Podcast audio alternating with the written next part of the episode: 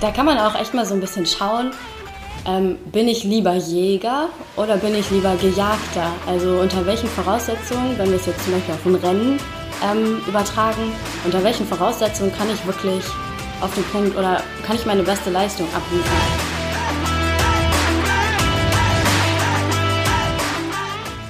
Herzlich willkommen zum My Performance Podcast, deinem Podcast für die beste Version von dir selbst mit Patrick Thiele und Fritz Reinke. Fitness, Ernährung, Mindset, Mobility. Hier bekommst du jede Woche Input, um dein volles Potenzial zu entfalten und deine Ziele zu erreichen. Let's go!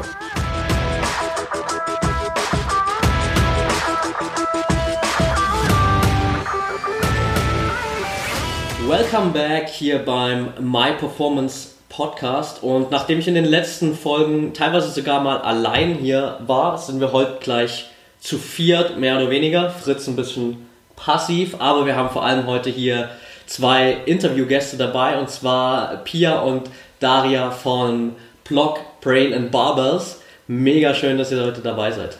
Ja, vielen Dank für die Einladung. Ich freue mich hier zu sein. Sehr cool. Lass uns, äh, lasst uns mal direkt reinstarten. Für die Leute, die euren Blog jetzt vielleicht noch nicht kennen, eure ganze Arbeit noch nicht kennen, Gebt uns mal irgendwie einen kurzen Einblick. Äh, was macht ihr eigentlich genau? Wie seid ihr dazu gekommen? Und ja, was ist vielleicht noch so euer, euer Background eigentlich auch dazu? Um, ähm, okay, also Pia und ich, wir haben uns im Studiengang angewandte Sportpsychologie kenn kennengelernt ähm, an der Martin-Luther-Universität Halle-Wittenberg.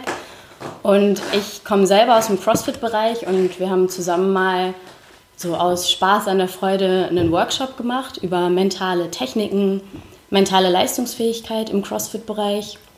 Und das Feedback darauf war so gut und es ist so gut gelaufen, dass wir halt dachten, hey, es gibt dazu noch gar nicht so viel, vor allem nicht mit diesem sportpsychologischen Background.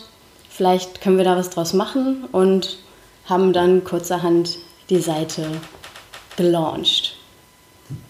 Und Vielleicht magst du noch ein bisschen was zum Thema Sportpsychologie erzählen? Genau, also was wir im Grunde machen, hat Daria gerade schon so ein bisschen angesprochen. Wir haben mit Workshops gestartet, aber das, was die Sportpsychologie so im Allgemeinen umfasst und auch ähm, der Themenbereich, mit dem wir uns beschäftigen, ist ähm, im Grunde ein Coaching von Sportlern. Das sind sowohl Einzelsportler, können aber auch Teams und ähm, Mannschaftssportler halt sein. Und Trainer? Oder halt auch die Trainer, genau. Also da irgendwie ganz viele unterschiedliche Ebenen, auf denen man sich bewegen kann. Und ähm, dann geht es eigentlich darum, den Sportlern individuelle Techniken an die Hand zu geben, mit denen sie es schaffen können, ihre Leistung zu geforderten Zeitpunkten wirklich abrufen zu können. Sehr cool. Also definitiv einen dringend notwendigen Spot da irgendwie gefüllt in der ganzen CrossFit-Szene auch. Also wir haben vorher ja schon mal ein bisschen drüber geredet und äh, auch dazu gekommen, dass es da eigentlich in der Form noch gar nichts gab und das ist eigentlich natürlich ein super wertvolles Thema ist. Und glaube auch in der, zumindest in der CrossFit-Szene, immer mehr ein Bewusstsein da ist, wie wichtig das Mindset eigentlich ist. In anderen Sportarten vielleicht noch nicht so extrem, zumindest nicht irgendwie breitenmäßig gesehen.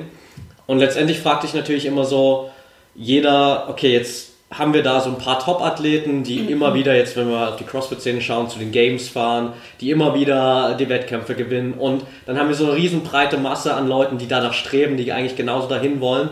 Und die sich immer fragen, okay, was macht jetzt eigentlich den Unterschied zwischen den Leuten, die da oben stehen und den Leuten, die halt immer wieder strugglen, gar nicht unbedingt körperlich, sondern vor allem die immer wieder mental auch ihre, ihre Schwächen haben. Was sind so aus eurer Perspektive die Punkte, die wirklich die, die Champions von dem Rest unterscheiden? Also ich würde sagen, dass man das gar nicht auf eine bestimmte Eigenschaft irgendwie herunterbrechen kann, sondern jede Eigenschaft, jede Persönlichkeitseigenschaft, die jemand mitbringt, kann förderlich für, für Leistung sein. Ich denke, man muss eher so ein bisschen schauen, ähm, was hat derjenige für Fähigkeiten. Oder im Prinzip geht es eigentlich immer um Techniken, die kann jeder irgendwie erlernen. Und die sind vielleicht von Sportart zu Sportart auch ein bisschen unterschiedlich, aber im Prinzip ähm, ist da nichts, was man sagt, das ist irgendwie angeboren und es wird einem mitgegeben, sondern es ist alles durchaus erlernbar. Und vielleicht kann man da nochmal einen coolen ähm, Spot jetzt drauflegen, zu schauen, es gibt ja so das schöne Wort Trainingsweltmeister. Es gibt halt Leute, die sind im Training super, super gut und ähm, reißen da alles raus, aber wenn sie dann in den Wettkampf kommen, merkt man, hey, ähm,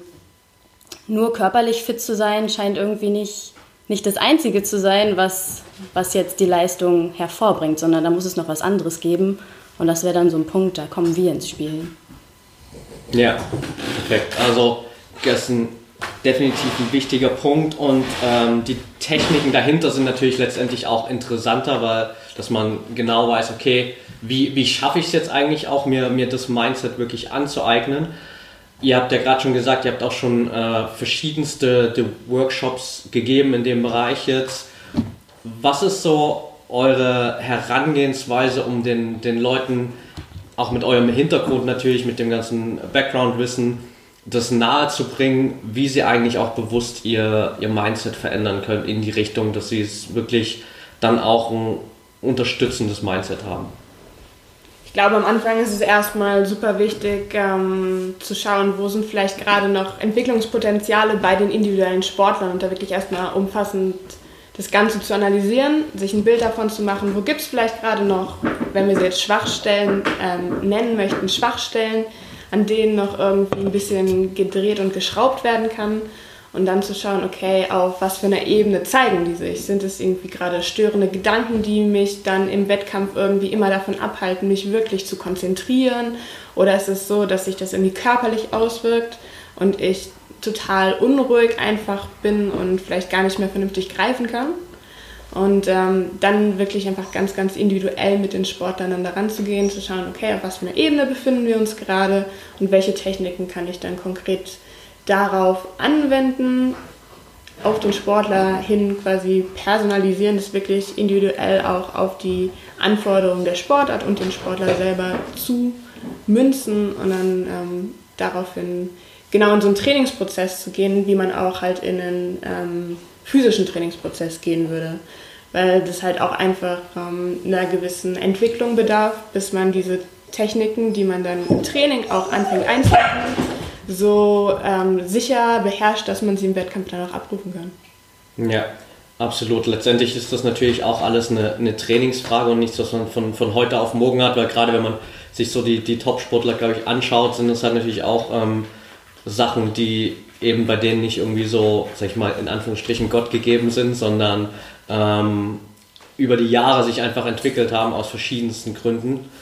Was sind in euren Augen so die, die Top-Fähigkeiten, die ich brauche als Athlet, um, um wirklich jederzeit auch im, im Wettkampf wirklich das abliefern zu können? Oder wie du schon gesagt hast, viele haben im Training auch immer ist gar kein Problem, so da ihre Topleistung zu erbringen, aber wenn es dann wirklich drauf ankommt, scheitern halt ganz viele. Also ich glaube, man muss sich so ein bisschen klar sein, oder aus meiner Perspektive gibt es nicht die Top-Fähigkeit für Athleten, sondern ich denke, man muss da viel spezifischer reinschauen. Ich probiere das mal an einem Beispiel festzumachen. Wir sind ja gerade sehr viel im CrossFit-Bereich so unterwegs und wie jede Sportart körperlich sozusagen ein anderes Anforderungsprofil hat. Beim CrossFit zum Beispiel das viel Gewichtheben dabei. Da braucht man ähm, viel Kraft, bisschen Beweglichkeit. Ähm, man braucht aber auch viel Ausdauer. Wenn wir jetzt zum Vergleich mal Ballett nehmen, ähm, da braucht man weniger Kraft, aber viel mehr Beweglichkeit und man braucht auch Ausdauer. Das heißt, in Bezug auf körperliche Fähigkeiten kann man quasi für jede Sportart so ein Kuchendiagramm erstellen. Was ist wie wichtig? Wie wichtig ist Kraft? Wie wichtig ist Koordination? Und genau dasselbe gibt es auch mit mentalen Fähigkeiten. Wenn ich professionell Dart spiele oder professionell Curling mache, brauche ich andere mentale Fähigkeiten, als wenn ich CrossFit mache oder als wenn ich Langstreckenlauf betreibe. Jetzt gerade war ja zum Beispiel der Berlin-Marathon. Ja. Ähm, da muss man definitiv mental ein bisschen anders rangehen als jetzt im CrossFit. Das heißt, ich persönlich tue mich schwer zu sagen, hey, es gibt die Top 5 Fähigkeiten. Ähm, was ich aber wichtig finde, ist Selbstreflexion.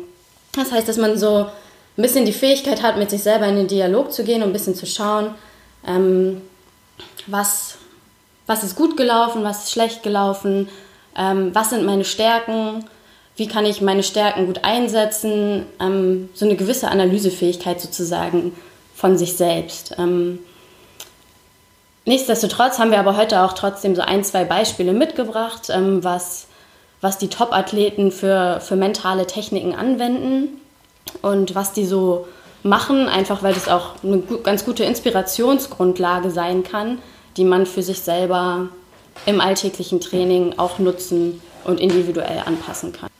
Ja, also da gehe ich natürlich vollkommen mit, dass irgendwie in, in jeder Sportart äh, auch andere Fähigkeiten wichtig sind, ähm, weil einfach die Anforderungen auch individuell sind. Jetzt hast du gerade natürlich schon Berlin-Marathon angesprochen, ähm, der, glaube ich, einfach gerade weltweit mega viel Aufmerksamkeit bekommen hat aufgrund des Weltrekordes und auch ähm, der Weltrekordhalter ähm, Eloid, ist glaube ich sein Vorname, ja, Kipchoge, ähm, hat er auch danach gesagt, also ähm, dass irgendwie 70% seines Rennens absolut nur mental waren und ähm, er ja auch ab der Hälfte des Rennens irgendwie komplett allein gelaufen ist und da es eigentlich nur so ein Mental Game war. Ähm, hast du da, habt ihr da vielleicht irgendwie so ein paar Beispiele ähm, für Techniken, wie gerade in solchen Situationen ähm, es einfacher wird, da wirklich den, den Fokus zu bewahren und irgendwie das abzuliefern, was man eigentlich kann?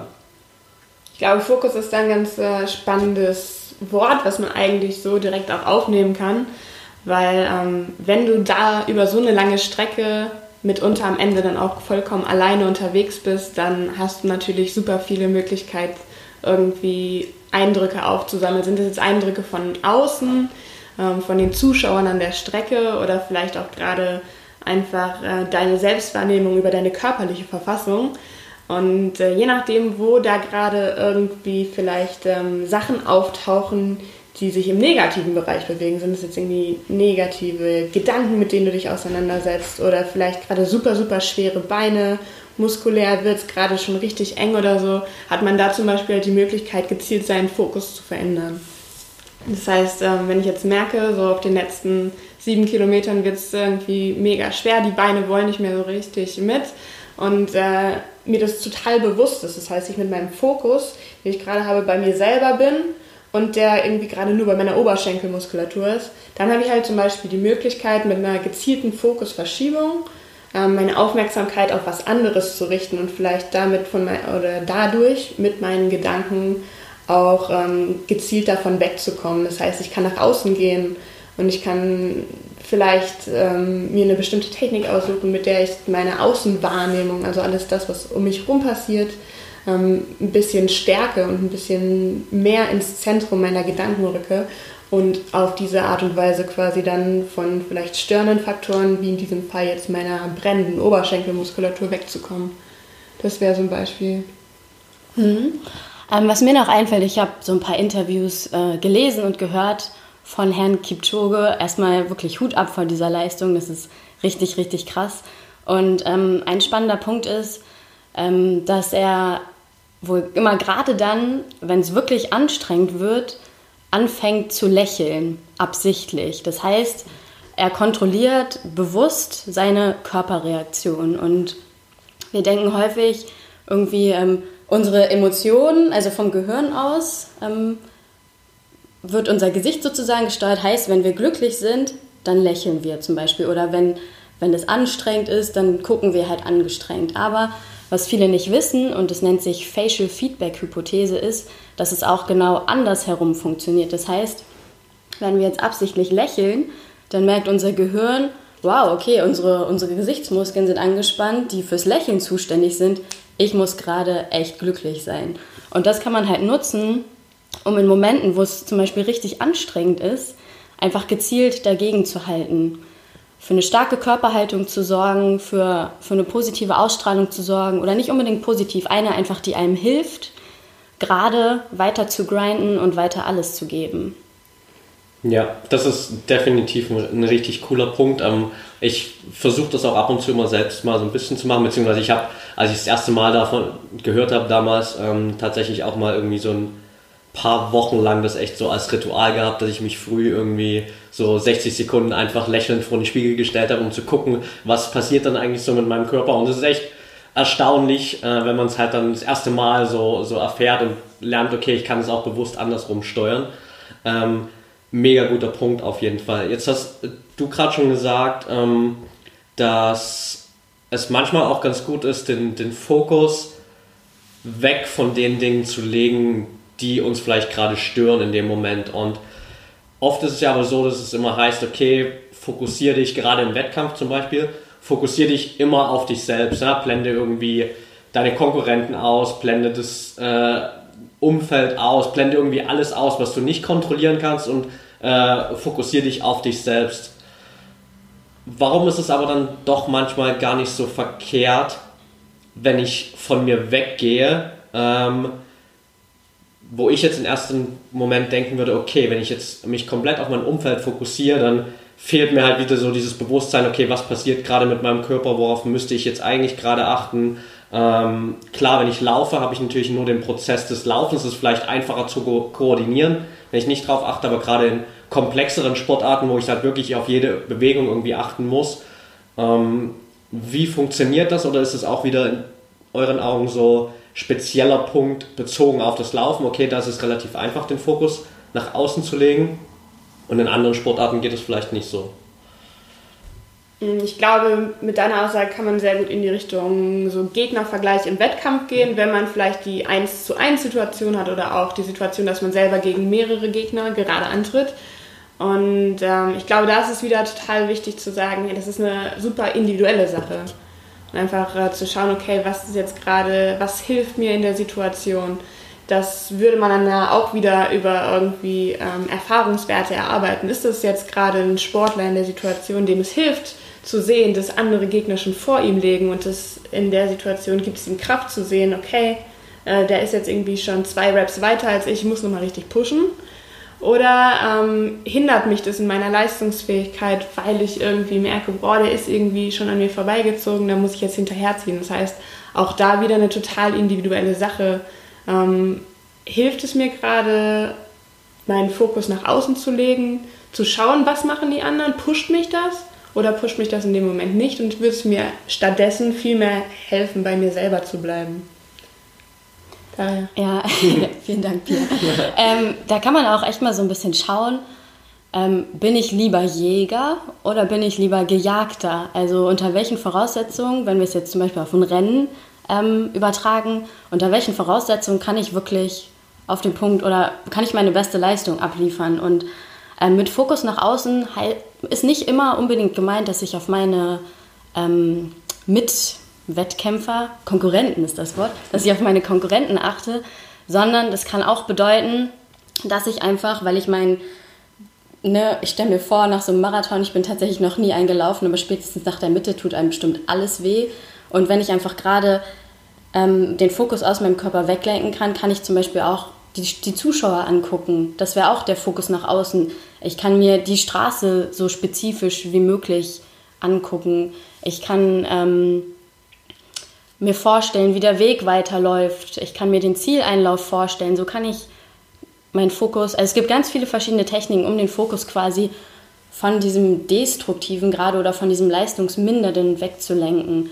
Es kann aber auch sein, dass ich es voll geil finde, wie jetzt alles schmerzt und wie ich merke, dass meine Muskeln die ganze Leistung abrufen. Dann wäre es wieder gut, dass ich meinen Fokus innen behalte. Also ähm, unsere Main Message ist da echt so ein bisschen zu schauen, das ist super individuell und man muss für jeden eine einzelne Strategie finden. Und deswegen vielleicht an euch Zuhörer, überlegt mal, wo steht ihr selber auf dem Jäger- und gejagten Kontinuum? Was hilft euch und was könnt ihr nutzen, um eure Leistung zu verbessern?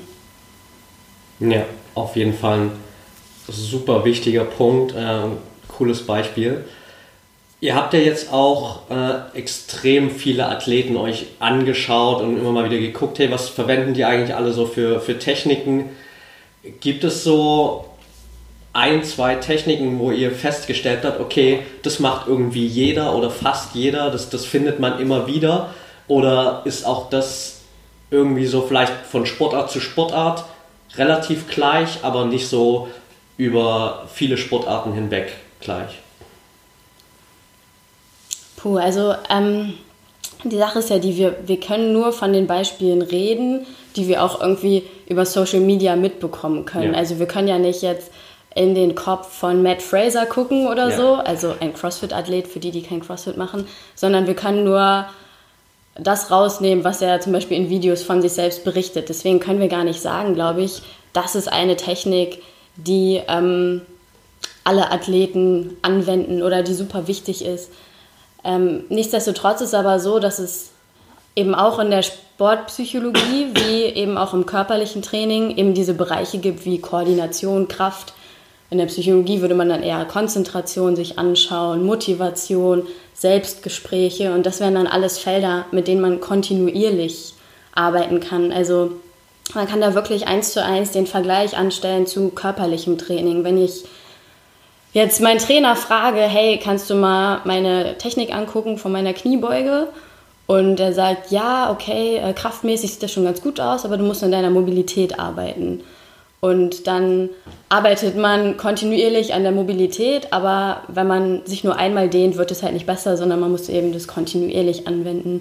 Und eigentlich ist es genauso mit mentalem Training, dass man so ein bisschen schaut, was, was braucht die Sportart, was ist schon da. Wie gesagt, da sind es dann so Sachen wie, ich hau jetzt einfach mal ein paar Fachwörter raus, ja. Motivation und Zielsetzung, Aktivierungsregulation, Emotionsregulation, Selbstgesprächsregulation, können wir auch gerne nochmal tiefer dann reingehen. Aber ja, man würde da halt einfach so ein bisschen schauen, was braucht es gerade in dem Moment und dann eben kontinuierlich daran arbeiten. Ja, okay, dann lass uns vielleicht gerade, wenn du es sowieso schon angesprochen hast, damit die Leute auch direkt den, den Bezug haben, ähm, so auf die, die paar Fachwörter, die jetzt nicht so klar waren, vielleicht, vielleicht kurz reingehen und so, ein, so einen Überblick geben, äh, was, was ihr damit eigentlich meint, so Emotionsregulation, all die, all die Sachen. Was, was steckt da dahinter? Wie genau kann ich mir das vorstellen? Mm, Emotionsregulation ist im Grunde der konstruktive Umgang mit den Emotionen, die halt in der Regel während so einem Wettkampf auftreten. Das kann zum Beispiel beim Tennis sein, wo ich habe irgendwie jetzt einen Doppelfehler gemacht beim Aufschlag, weil ich es überhaupt nicht hinbekommen habe, ähm, die Bewegung gut auszuführen. Oder aus welchen Gründen tatsächlich auch immer. Ich habe diesen Doppelfehler gemacht und ähm, ärgere mich gerade total. Oder bei einem Fußballspiel hat der Schiri einen Foul gegen mich gepfiffen, obwohl ich ja überhaupt gar nichts gemacht habe und in der Situation fühle ich mich gerade total ungerecht behandelt. Ähm, da treten Emotionen auf, die dann auch wieder je nach Spieler irgendwie die Situation unterstützen können und vielleicht nochmal extra Energie freisetzen, aber gleichzeitig auch äh, irgendwie hinderlich sein können und mich irgendwie so pushen, dass ich mich gar nicht mehr auf das fokussieren kann, was eigentlich gerade als Aufgabe direkt vor mir liegt. Und ähm, mit Emotionsregulation in so einer Situation ist eigentlich gemeint, dass ich es schaffen kann, ähm, meine Gefühle in der Situation wieder so unter Kontrolle zu bekommen, vielleicht ähm, in irgendeiner Form ein Ventil dafür zu finden, das einmal so rauszulassen, dass ich mich danach wieder voll und ganz auf einem Level befinde, das mich ähm, befähigt, die Folgehandlung, was auch immer das sein wird, der nächste Aufschlag, der, die Verteidigung des Freistoßes, der daraufhin gegeben wird, optimal irgendwie auszuführen. Okay, machen wir weiter mit Aktivierungsregulation. Aktivierungsregulation meint, mm, dass ich selber Einfluss auf meine körperliche Aktivierung äh, nehmen kann. Was ist mit körperlicher Aktivierung gemeint? Da könnte man so ein bisschen schauen, ähm, vielleicht beschreibt es Aufregung, Anspannung ganz gut vor einem Wettkampf. Also bin ich so sehr aktiviert, also feuert mein Gehirn so dolle, dass ich zum Beispiel schon zittrig bin und ja. äh, mich gar nicht mehr richtig konzentrieren kann. Oder bin ich vielleicht zu, zu entspannt, dass ich jetzt ähm, zu schläfrig wäre, um die 100 Meter voll rauszuhauen bei einem 100-Meter-Sprint. Also ähm, da ist es wichtig zu verstehen, dass es eine individuelle Zone gibt, ähm, es nennt sich Individual Zones of Optimal Functioning, ähm, die auch wieder je nach Sportart und je nach Athlet unterschiedlich ist. Und es gibt bestimmte Techniken, um diese besagte Aktivierung heraufzuregeln oder eben herabzuregeln. Ähm, Paul Biedermann zum Beispiel, ein berühmter Schwimmer, der macht es so, ähm, dass der sich vor dem Schwimmrennen, der arbeitet auch mit einem Sportpsychologen zusammen, ähm, den krassesten Heavy Metal reinzieht, um sich einmal richtig hoch zu pushen und richtig aktiviert zu sein und sich dann aber nochmal bevor vor dem Start zehn Minuten Zeit nimmt, um sich wieder herunterzufahren. Michael Phelps zum Beispiel macht das auch. Was für Musik er hört, weiß ich nicht. Aber bei dem sieht man auch häufig eine körperliche Art von Aktivierung. Oder generell bei Schwimmern, dass die einfach am Start ihre Muskeln abklopfen, um sich nochmal heiß zu machen für das Rennen. Und auch da muss man gucken, was ist gerade in dem Moment förderlich für die Leistung und was ist in dem Moment vielleicht hinderlich und in welche Zone muss ich und wie komme ich da rein. Okay, super spannend, ja. Ich glaube, jeder von uns kennt das, so die Tage eben, das, was du auch gerade beschrieben hast, so Tage, an denen man so super aufgeregt ist und so völlig drüber ist und so Tage, wo man irgendwie gefühlt an der Startlinie steht oder whatever den Timer runterlaufen sieht und erstmal noch gehen muss, weil man überhaupt noch nicht äh, so in der Zone drin ist. Äh, von daher definitiv wichtiger Punkt. Ähm, eine Sache, auf die ich gerne noch eingehen will, die glaube ich vielen Leuten schwerfällt, ist so das ganze Thema Mindset-Arbeit, mentale Techniken überhaupt in, in den Alltag zu integrieren als, als wiederkehrendes Training, äh, weil klar, so das, das normale Training ist für jeden irgendwie greifbar. Ich gehe ins Gym, ich gehe mal eine Runde laufen, ähm, gehe auf den Fußballplatz, je nachdem, was ich jetzt mache. Aber was sind so eure Empfehlungen auf, ja, wie oft sollte ich eigentlich irgendwie an meinem Mindset arbeiten und wie schaffe ich es am besten, das irgendwie so ins, in meinen Trainingsrhythmus auch zu integrieren, dass ich es ja, als wirklich positiv empfinde und auch dauerhaft durchziehe, weil ich kenne das von mir, von früher so, als ich wirklich angefangen habe damit, war es immer so, okay, ich habe es mal ein paar Tage gemacht, dann bin ich wieder zurückgefallen, dann wieder nur Sport gemacht, irgendwann festgestellt, ja, okay, hast ewig nicht mehr an deinem Mindset gearbeitet, kein Wunder, dass du plötzlich wieder, keine Ahnung, so deine Emotionen beim Fußball nicht mehr unter Kontrolle hast und habe es dann erst relativ spät geschafft, wirklich so eine Kontinuität da reinzubekommen. Was sind da so eure besten Tipps dafür? Hm. Also ein Dozent von uns hat mal was Spannendes gesagt, nämlich ähm, Autofahren lernt man nicht vom Autobild lesen. Und genauso ist das mit Sportpsychologie, also oder mentalen Techniken, Mindset, whatever. Man lernt es halt nicht dadurch, dass man sich jetzt diesen Podcast anhört oder dass man sich viele Blogartikel im Internet durchliest, sondern man lernt es wirklich durch die Anwendung.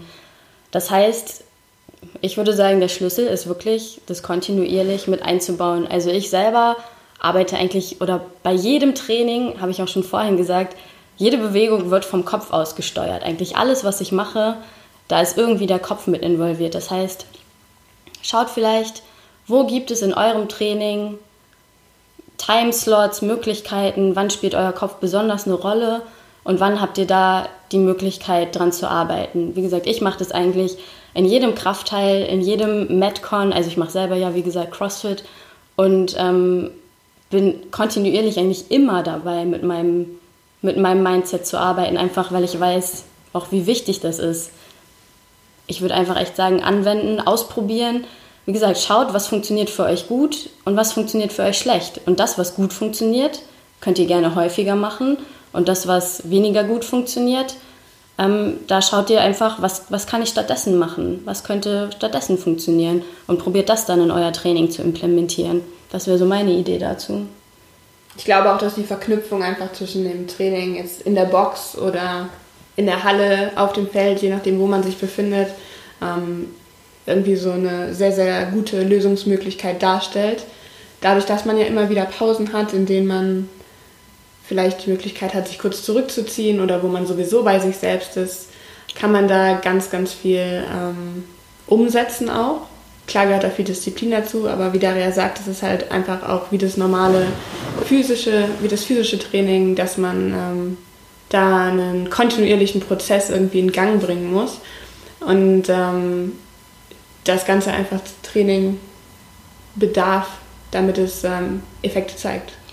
Ja, und ich würde auch sagen, wirklich so ein bisschen ähm, Ruhe und Wohlwollen mit sich selbst. Wie gesagt, es ist exakt wie mit körperlichem Training. Nur weil ich einmal 100 Meter Sprints trainiere, knacke ich nicht die Weltrekordzeit, sondern ich kann dann die Weltrekordzeit knacken, wenn ich wirklich hart körperlich immer wieder strukturiert daran arbeite. Und das ist genauso mit mentalem Training. Also wenn es einmal nicht klappt, ähm, nicht, nicht verzagen, sondern einfach dranbleiben ähm, neue Strategien ausprobieren, weitermachen, weiter dran arbeiten. Ähm, das ist, denke ich, das Wichtigste. Wie gesagt, wenn ihr euch einmal dehnt, wird auch eure Mobilität nicht besser, sondern ihr werdet dadurch besser, dass ihr das immer wieder macht. Und das ist auch der Schlüssel, diese fortwährende Wiederholung. Okay, also wie auch im, im sportlichen Bereich sozusagen einfach dranbleiben. Ich glaube, das war ein ganz guter Abschluss hier nochmal für, für den ersten Teil. Ähm, mit euch beiden. Ähm, für alle, die, die gerade zuhören, also ihr bleibt auf jeden Fall dran, weil es wird definitiv noch eine zweite Folge geben mit äh, Pia und Daria. Wollt ihr zwei zum Abschluss ähm, der ersten Folge auch schon mal einfach nochmal den Leuten hier mitgeben, wo sie euch am besten erreichen können, wo sie euren Content finden und ja, euch auch vielleicht irgendwie persönlich kontaktieren können? Ja, also ihr findet uns sowohl auf Facebook als auch auf Instagram, Brain and Barbels. Wir haben einen Blog, da gibt es ähm, viele Techniken, die sehr CrossFit-spezifisch sind, die man aber auch trotzdem gerne auf andere Sportarten anwenden kann. Ähm, wir kümmern uns vor allem so um persönliches Coaching von Athleten, von Trainern, von Mannschaften und ähm, haben auch einige Workshops in petto. Also wenn das für euch spannend ist, dann schreibt uns einfach über die gerade genannten Kanäle gerne an. Okay, perfekt. Das packen wir natürlich auch alles mit in die Show Notes. Dann kann da jeder nochmal reingucken. Ähm, von mir natürlich auch eine fette Empfehlung. Schaut auf jeden Fall mal rein in den Blog und lest euch den Content durch. Und dann würde ich sagen, wir hören uns in der nächsten Folge wieder. Vielen Dank. Okay, that's it for today. Ich hoffe, die Folge hat euch gefallen. An der Stelle kurz sorry, falls es an der einen oder anderen Stelle mal ein bisschen laut war. Wir haben die Folge hier bei mir daheim im Wohnzimmer aufgenommen. Fritz hatte seine Hunde dabei und zusätzlich kommt noch der Faktor, dass meine Dielen hier ein bisschen knirschen. Also sorry for that, aber ich denke, der Input gerade von den beiden Mädels von Pia und Daria war richtig, richtig stark. Wenn ihr noch mehr dazu wissen wollt, dann schaut auf jeden Fall in die Show Notes, schaut auf deren Website, connectet euch mit ihnen Schaut auf Instagram mal rein. Richtig geiler Content rund um dieses ganze Thema Mindset im Sport beziehungsweise gerade auch im CrossFit-Bereich.